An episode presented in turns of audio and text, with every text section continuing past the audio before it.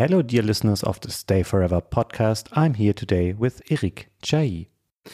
So, Eric, let's start with an introduction for our audience. Who are you and what was your role on the creation of Heart of Darkness?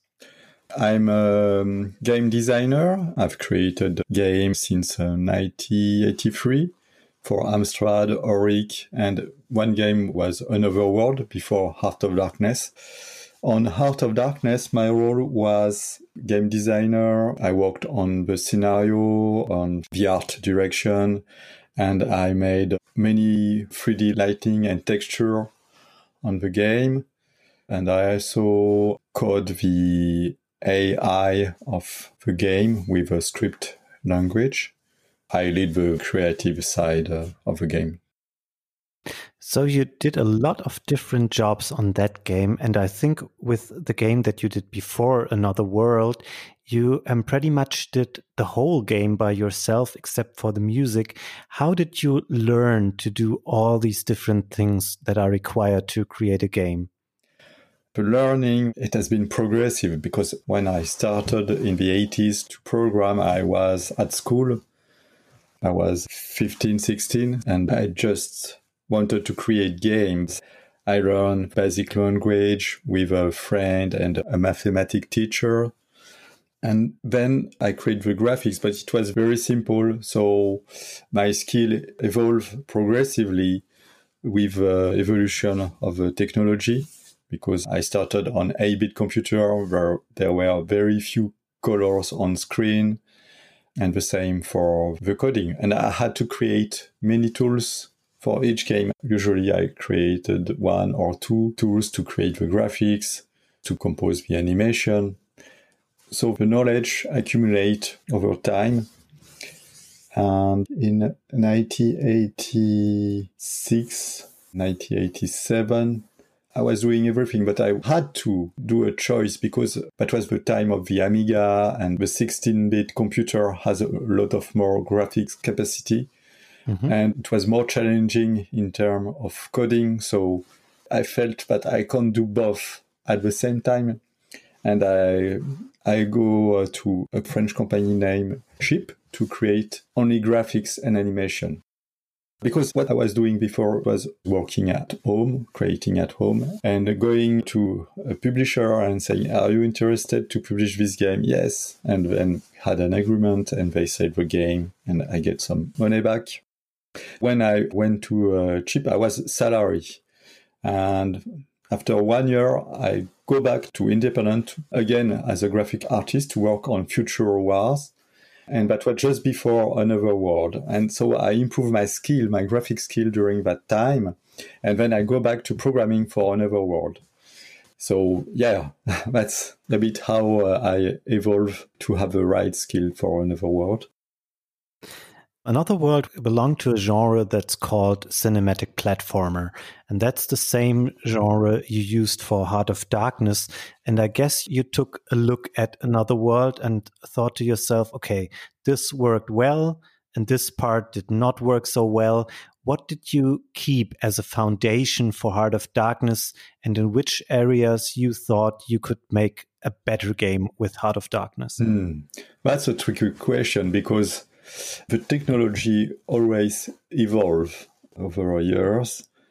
After uh, another world, I could create another game with the same technology as another world, uh, another game on the Amiga. But the PC world was coming, and especially the 3D graphics was coming at that time in 1992. So I just want to keep having cinematics, having good animation. But at the very beginning, I wanted to create vector animation for a Heart of Darkness. But after six months, we decided to leave vector animation because there were more memory on PCs. And the CD-ROM technology was coming too, so you can play video directly from uh, the CD-ROM. So the technology changed the way to create graphics, but we want to keep the same spirit with a cinematographic feeling. And so the key point was no information on the screen, no score, just the character and the adventure. But going to computer graphics was a big challenge because it demands so much work and tool to master. We use 3D Studio 4 and decide to don't follow the trend of computer graphics, which was mainly spaceships or very high tech things that are very shiny and relatively easy to do in computer graphics. But we create natural environments. That was a, a lot of challenge. So the first year or years was mainly to create the tools to master the existing 3D tools to create the game. And one thing that was put aside was use of a script language. For another world, I developed a script language that made easy to create gameplay with it. It was really easier than assembly language or even C language. But I didn't realize how much easier it was with a script language. So when we start Heart of Darkness, we thought that we can code the whole gameplay with C language. But in the end, it was problematic. And three years later, we create a script language to finish Heart of Darkness. But we developed many, many, many tools for Art of Darkness. I don't know if I have to enter into some detail, but it could be interesting. Oh, yes, please. I mean, it's interesting that you worked for several years without the script language. Just tell us what kind of tools you developed. Well, it was a strange time because we switched to CD-ROM and we thought that everything were possible with CD-ROM because we can store a lot of data on a CD-ROM. We thought that everything would be possible, but the read rate of the data on a CD-ROM was very slow. And we had to develop our own algorithm to compress all the cinematics on CD-ROM. So we developed compression techniques it took maybe six or eight months for one person to do this correctly. We also developed a tool to create all the sprite animation. It's a tool where you can assign some logic to a frame and say this frame can go to this frame. Let's say that your Andy character is walking and then suddenly you want him to run or to jump most of the games at the time just launch the jump animation without any kind of transition. So it's not like an animation movie, it's not very fluent. And what we did is that we can switch if we say that, okay, it's half the run, and now there is the instruction to jump. So we can link the best keyframe to do the correct transition. This has been used for all the 2D animation. Christian Robert, who did all the 2D animation, create thousands of animations to have the right transitions. That's why the game has so fluent animation when you control the character. So we developed this tool and also an audio tool to sync the voice on the cinematics and we develop the core engine to work with the different operating systems. We start on DOS, then we switch to Windows 95. We start to develop on the Sega Saturn, and then it was a question to create the game on the Philips CDI, but we never wanted to do the game on this computer. It dies before before we released Heart of Darkness in 1998, and we finished the game on Windows with DirectX and on PlayStation 1. Another tool that was a great tool was a tool to paint on 3D objects. Today, there is 3D Painter, or you can create your texture on a 3D model. But at that time, it was not existing at all. So we developed a tool for this that was very important because of the natural look of the object. So uh, it was very difficult to know where a pixel on a 2D texture will end on a 3D object. That's it for the tools for the first part of the development. And then later we develop, as I said, a script tool to code all the game logic You already mentioned that you later started porting the game to the Saturn, and there also was talk about a CDI version. But when you started in the early 90s, the PC was not really a platform that was famous for its platform games. But I guess there was no console at the time that could be the right platform for Heart of Darkness, right? So that's why you went for PC only in the beginning. Yes, and we clearly wanted to create a CD-ROM game. The PC at the time was a platform for everything. You can find a game like Prince of Persia on PC, so there were some platformers anyway. So it was an emerging market at the time. And Another World sold well on PCs for Heart of Darkness, you founded a new development studio, Amazing Studio. Can you tell us about how many people worked on Heart of Darkness overall? And how did it change the way that you worked, having done Another World alone before and now that was a team effort? Hmm. The core team is five people. Inside Amazing Studio, we were around 10 and 12 at full production with three extra audio people that were outside of the company.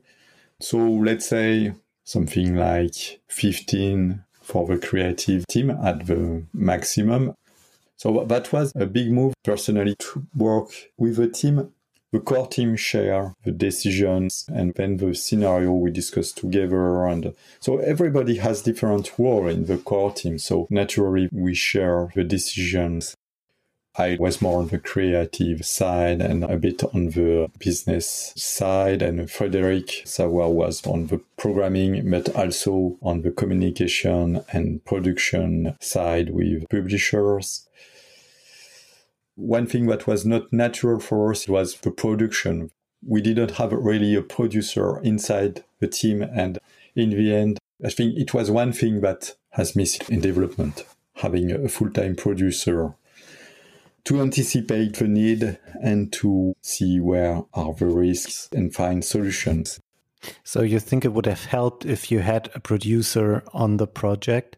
Yes, and the concept of producer was not natural at all at the time because many people were indies and working by themselves. We had a producer, but he was outside of the team. He worked at Virgin, so we met him every two weeks or every month, and that was not enough to keep track of everything. We had a hard time in 1996 because Virgin left the project, so we had to find another uh, publisher. Wasn't it really hard for you guys to even continue working on the game? Because I think you kind of needed the funding from Virgin, right? This must have been very difficult. Yeah, that's funny because when Virgin left the project, it was really on good track to be finished. Meaning that the game was almost finished when we switched to another publisher. Several reasons that Virgin left Heart of Darkness. Because it doesn't happen in one day. It happens progressively. So in 1995, that was the first E3. And at this E3, it was the time where the movie industry get a lot of interest in video games. And when we presented Heart of Darkness on Virgin's booth, we show all the cinematics and the first two levels, but what was not at the same gameplay quality as the final ones. And everybody wanted to see the game. A lot of interest. So Steven Spielberg came, George Lucas, and all the Hollywood people came on E3, not only to our booth, but it was a part of the hype.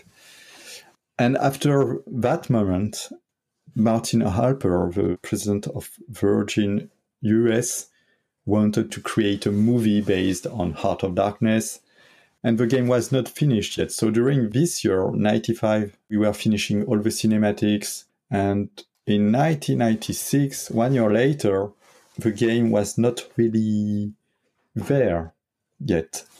We have some difficulties. And Virgin US first give up, and Virgin UK continue to believe in Heart of Darkness. So we had this mixed support, and Virgin started to have a financial issue.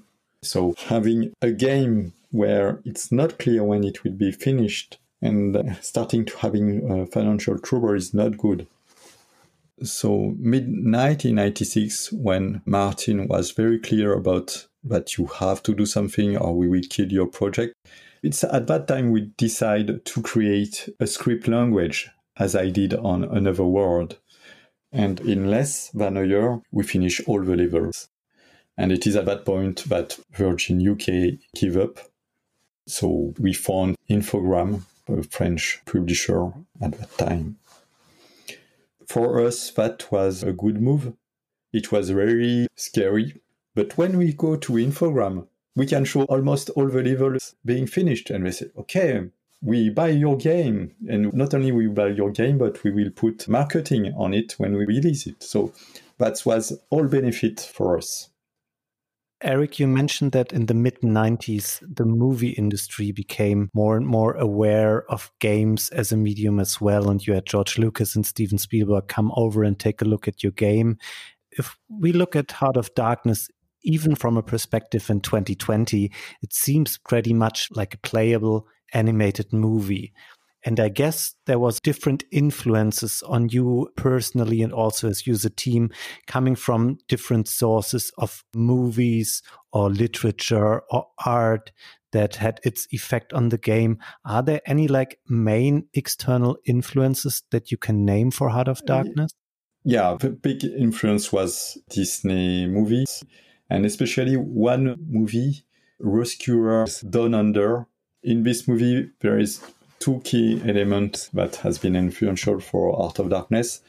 The kid that uh, goes to an adventure in Australia, and there is an absolutely incredible introduction in this movie. So we want to have this flavor. The universe is absolutely different. There is this flavor of quality of animation and music the music was composed by Bruce Broughton. And it was a dream for us to have this kind of music. And finally, Bruce Broughton worked on Heart of Darkness. And Tim Burton has been an influence too. And all these movies where it's a bit scary, but not really, like the Gremlins and um, the Goonies. And for the art, Christian Robert, who did the animation, he did also the graphics. He designed each screen. He has been highly influenced by Moebius. So if you look at his sketch, it has really the touch of Moebius style.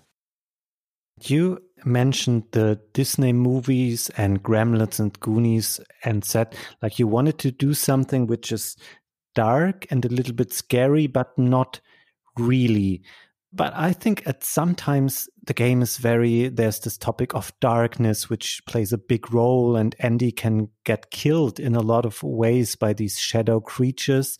Did you ever think about what the audience for the game was? Did you try to make a game for young people or should it be more for adults?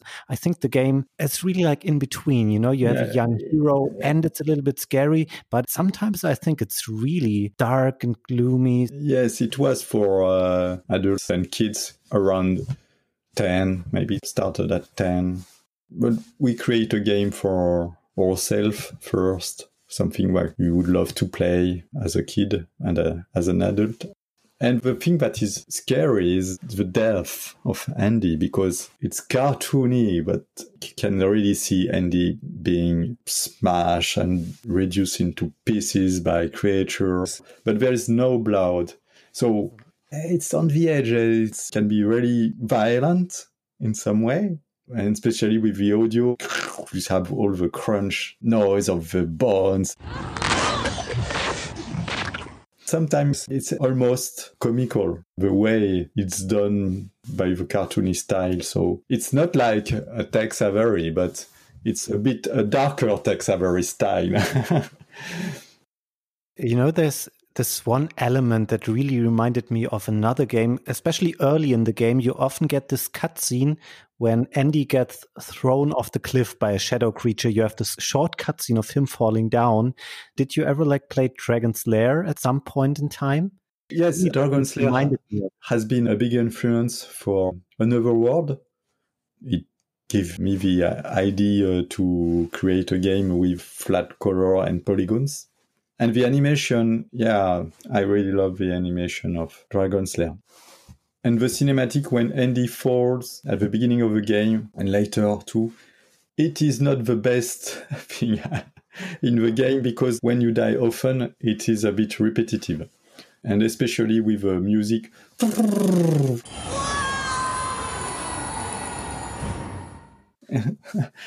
so let's speak about the difference between Another World and Art of Darkness because both have cinematics, but the use is very different. Well, there is an introduction cinematic in both cases, but later in the game, the cinematics in Another World are more used as punctuation into the action. And in Heart of Darkness, cinematics are used as a story part between levels. And the falling scene at the beginning of Heart of Darkness, when you die, is a cinematic punctuation. But this one don't work so well. And there is later another punctuation again. You climb on a skeleton, and then the wall is exploding with beasts arriving into the scene, and one of the monsters take the gun of Andy and hit this gun. So that was typically a punctuation inside the gameplay like it is in another world. In that sense, Heart of Darkness is more a classical platformer than another world. Another world blend more of the cinematics and the gameplay. Let me get back to kind of like the atmosphere of the game for a second. When did you decide, or why did you decide to put the amigos in the game, which show up after about a third of the game, I think. Are they there to lighten the tone and make it a more happier game than it would have been without them? From the beginning, we wanted to have a amigo in the game, and yes, it's the bright side of this world, and we wanted to have it a bit crazy, and especially the old wise man. But there is a sequence in the game where you have this old amigo, he's smoking, he's showing a drawing of his wife nude. and for this reason, we got incitation to drugs and nudity. And there is also hurt on animals because of the creature vicious servant that is uh, absolutely bad with uh, whiskey, the dog. So yeah, the idea was to create different colors of characters the whole idea of the shadows and the darkness. I mean, there's so much in the game which names include darkness, like the Dark Land, the Master of Darkness. Would you say that this is kind of like the main topic of the game, the way that we as humans perceive darkness, or that we also are afraid of the darkness itself? Yeah, that was the first synopsis we presented to Virgin an adventure game where a kid is afraid of the dark and he has to go in a world where the darkness is prominent and he has to face his fear in some way. So, yes, that's the starting point one of the amigos falls on the lava floor and he gets transformed into one of these flying shadows. Is it the way that all those flying shadows were created in the story of the game that they have all been previously amigos which got transformed into these creatures? It is not said clearly, but this scene say it, and for me it is clear that all shadows were normal creatures, at least for the flying ones. As you are already speaking about stuff that the game does not really say, there's this really interesting ending to the game, which heavily implies that it's all been Andy's dream because he's back to his treehouse and whiskey is back and everything seems fine. So you'd think it was a dream, but then afterwards you get these cutscenes of the amigos playing with the parts of Andy's spaceship and having the servant of the Master of Darkness captured. So did you want to leave this open to interpretation or is there some clear message what's right and wrong in terms of was it a dream of Andy or not? Well, it is open. This scene with the Amigo and the spaceship and the servant, it could be again in the imagination of Andy. But, well, it's open. And the end in the darkness where Andy is fighting his fear. Indeed, he was almost killing his dog because he strikes everything in the darkness. So there is something symbolic to the end. But maybe it's only his imagination and what he imagines is his fear is more dangerous than the darkness itself in the end. Heart of Darkness took a long time until it came out. And during that time, gaming as a whole changed with transition to 3D graphics, with the launch of PlayStation and Saturn and all these other systems. Did you get afraid at some point that the game being a very traditional 2D platforming game might not be as well received in 1998 as it might have been a few years earlier? Yes, it has been the case. When the game was released, we get some criticism about the graphics that was low resolution and was not 3D. But it's true that it was not easy to release it at the time. And when the PlayStation 1 was announced in 1995, and we saw a demo on Sony's booth, the famous, famous demo with a T Rex in 3D. Wow. and we were with 2D screen and a small sprite animation on the screen. And okay, but well, we had the advantage of it is not real time rendering, so we can go for the rendering quality. The real time 3D at the time was not beautiful, but many people was expecting this kind of game because it was new despite the criticism that you guys got for the graphics when it was released, I think it still worked pretty well on the market, right? I've read about 1.5 million copies were sold. Was that like a number that you were expecting, or did you expect it to sell more oh, or less? That's a huge number. It was much more than what we were expecting. So it has been a commercial success. Did you ever think about doing a sequel at this time with Amazing Studio? No, because after six years of work, the team was tired, really tired. And me too, because I created Future Wars, Another World, Heart of Darkness in a row without taking some rest. So I need to take some time, and most of the people in the team was really tired too. You took quite a break then until 2011 when you released From Dust. Yes, and in- that's the time of the release, but I started to work before. did you also work on it for six years or was it a little bit quicker? I started to work on From Dust in 2006. And between Heart of Darkness, I made a lot of trips.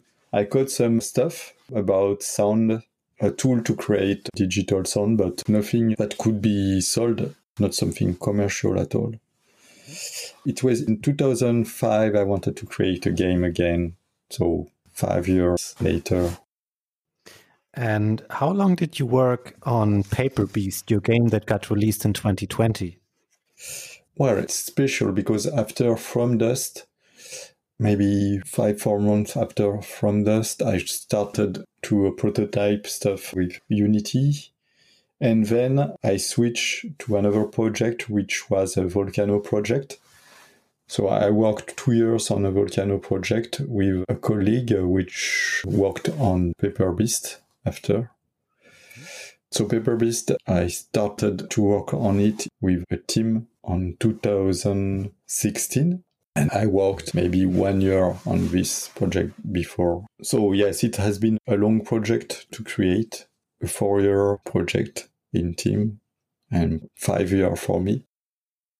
Seeing that it's a virtual reality game, it's very different to the cinematic platformers that you did in the 90s. Mm-hmm. But if you think about these times, I know it has been stressful and a lot of work, but is it something that you still care about? And could you imagine going back to this genre at some point? Because nowadays people love 2D graphics when it's nicely done. And I think the market and the interest is still there for this kind of game. So, yeah, it's true, but I don't know exactly what I will do next. But 2D games is something that is very interesting. It's very interesting to don't have a constraint to think about what the player is looking at that you have to manage in a 3D game and especially in a VR game. With a 2D game, you have everything on the screen and it's something very interesting to communicate a universe or a story in a different way to the player. Thank you so much, Eric, for taking the time to speak with us. Have a great day and goodbye.